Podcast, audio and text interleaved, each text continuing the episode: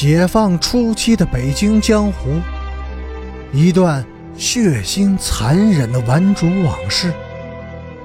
欢迎收听《北京教父》第一百四十九集。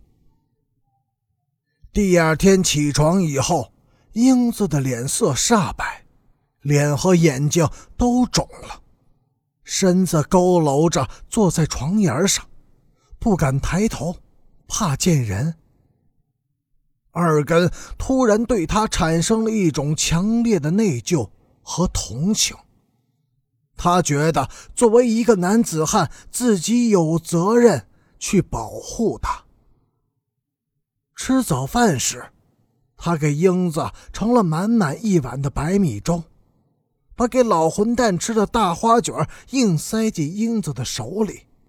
并且当着全家人的面，大声的叫了英子一声“姐”，这一声叫的英子心里酸酸的，哭了起来，也惹得全家都翻白眼儿。饭后，二根带英子去了陶然亭公园，坐在水波荡漾的湖边，他问英子：“你为什么不回自己的家呢？”我没有家，妈妈得病死了，房子被老舅一家人给占去了。我要是回去看姥姥，舅妈就揪我的头发，撕我的嘴。英子的眼窝里溢满了泪水。我真想死，死在家门口给他们看看。二根愤愤然地说：“英子姐，你别死。”我长大了，给你报仇。以后，我家就是你家，你就是我的亲姐姐。英子一把抱住了二根，嚎啕失声的痛哭起来，一串串泪水滚落到二根的头上、脸上。那一天，英子为了报答这个弟弟的那份暖人的亲情，主动解开了衣扣。让二根摸自己的乳房，二根战战兢兢地把手伸进去，先是莫名其妙地激动了一阵但很快便觉得索然无味了。他只想摸她的脸，但他没敢。那天吃过晚饭以后，赫尔根抓起菜刀，郑重地向全家宣布：“英子姐。”和我睡一个床，你们谁都别想欺负他。全家人又是翻白眼儿。贺家大女儿扯着嘴放飙：“老混蛋养出了一个小混蛋，蛋子儿都没长圆呢，就想睡娘们了。”赫尔根举着菜刀就去砍姐姐，吹得姐姐满街的喊救命。睡到床上。英子紧紧地搂住二根，湿热甜香的鼻息直接喷到他的脸上。他慌张地扭头向外，背过身去。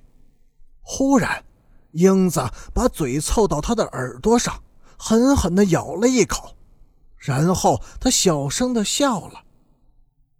笑啥？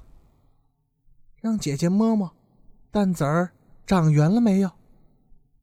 二根也笑了，英子的手软绵绵的，像是没有骨头一样，摸得贺二根浑身发热。